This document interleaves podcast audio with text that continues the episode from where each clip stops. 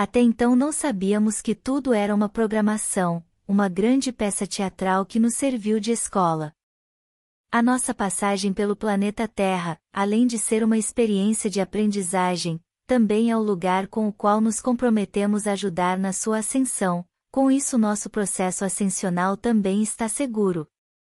E, assim, nascemos dentro das famílias que tinham as lições necessárias para nossa ascensão. Quando compreendemos isso, o processo todo se torna efetivamente mais fácil. Mas até chegarmos a esse entendimento, muitos caminhos são percorridos na ignorância de quem acredita ser o que não é.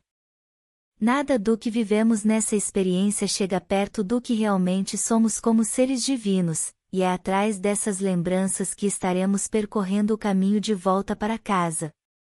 Tentarei relatar como essa percepção chegou, e como tudo se tornou cristalino, quando passei a olhar com os olhos do coração. A minha mestra, que conduziu todo o meu processo de autopercepção da própria divindade, chama-se Ayahuasca. Ela é que, durante toda a minha busca, levou-me a compreender a magnitude dessa sagrada experiência de estar encarnada nesse agora. Conforme fui aprofundando os meus estudos com meu amado mestre Raimundo Irineu Serra, responsável por difundir o uso dessa sagrada bebida, em todo o país e além dele, minha percepção e minhas lembranças, em minha verdadeira essência, foram ficando cada vez mais fortes em minha vida. Meu corpo físico, com todos os seus atributos mentais que fizeram parte da minha experiência, foi ficando cada vez mais acomodado, dando lugar à luz da consciência. Compreendo que essa conversa é de difícil entendimento para quem ainda não percebeu o grande jogo da ilusão. Mas isso é irrelevante. Ao me lembrar que eu também não sabia nada em relação a esse grande evento cósmico, tranquilizo-me, pois sei que logo todos terão ressonância com tudo isso que relatarei aqui. Minha percepção havia mudado, meu olhar em relação ao mundo, ao universo externo e interno. Percebi que tudo é uma única coisa, e esse olhar era a partir de mim mesma. Escolhi uma experiência desafiadora, meu aprendizado foi viver o desconforto da falta de afetividade e conseguir fazer o processo ascensional totalmente sozinha, Entrar e sair de lugares em busca de não se sabe o que, e ninguém para dar informação de que tudo isso era um jogo. Foi assim que aquela menina, a criança mais bagunceira da cidade, era esse o título que sempre carregou, sempre sem freio, fazia o que dava na cabeça, sempre muito livre e, principalmente, destemida, explorava o mundo sem que esse fosse para ela estranho.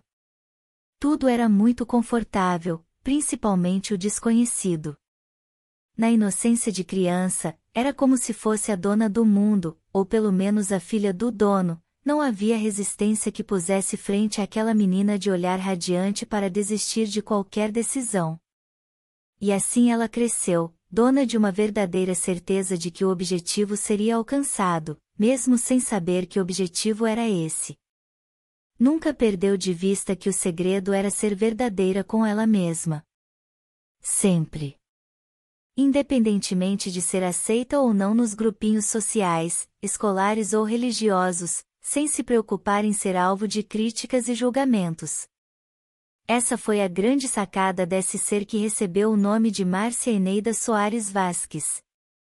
Não será necessário relatar toda a experiência dessa pequena aprendiza a ter-me-ei aos resultados da experiência que essa criança veio fazer, pois esse relato mostra que todos os seres humanos, independentemente da condição na qual vivam, têm um único caminho: voltar para casa, lembrar da própria divindade. Cada qual escolhe suas lições, e essa aprendiza escolheu viver a falta total de afetividade, filha de José Vasques, que faleceu quando esta tinha seis anos, e de Dinorá de Oliveira Soares Vasques, uma guerreira que trabalhou por mais de 50 anos para garantir o sucesso dos filhos. Não conheceu as avós nem os avós, que ajudariam a garantir o sucesso da experiência, uma vez que as pessoas que têm esses papéis na vida da criança garantem a ela um certo conforto em relação à afetividade e carinho nessa fase da vida. Entender a vida como uma experiência tira o peso dos dramas e do jogo de manipulação. E assim, a pequena aprendiza cresceu driblando com os recursos que tinha internamente toda uma caminhada solitária em direção à sua essência, mesmo sem saber o que buscava. Foi determinante o respeito a si mesma para que o universo se abrisse, e ela pudesse continuar caminhando rumo ao desconhecido aprendizado de resgatar a própria alma.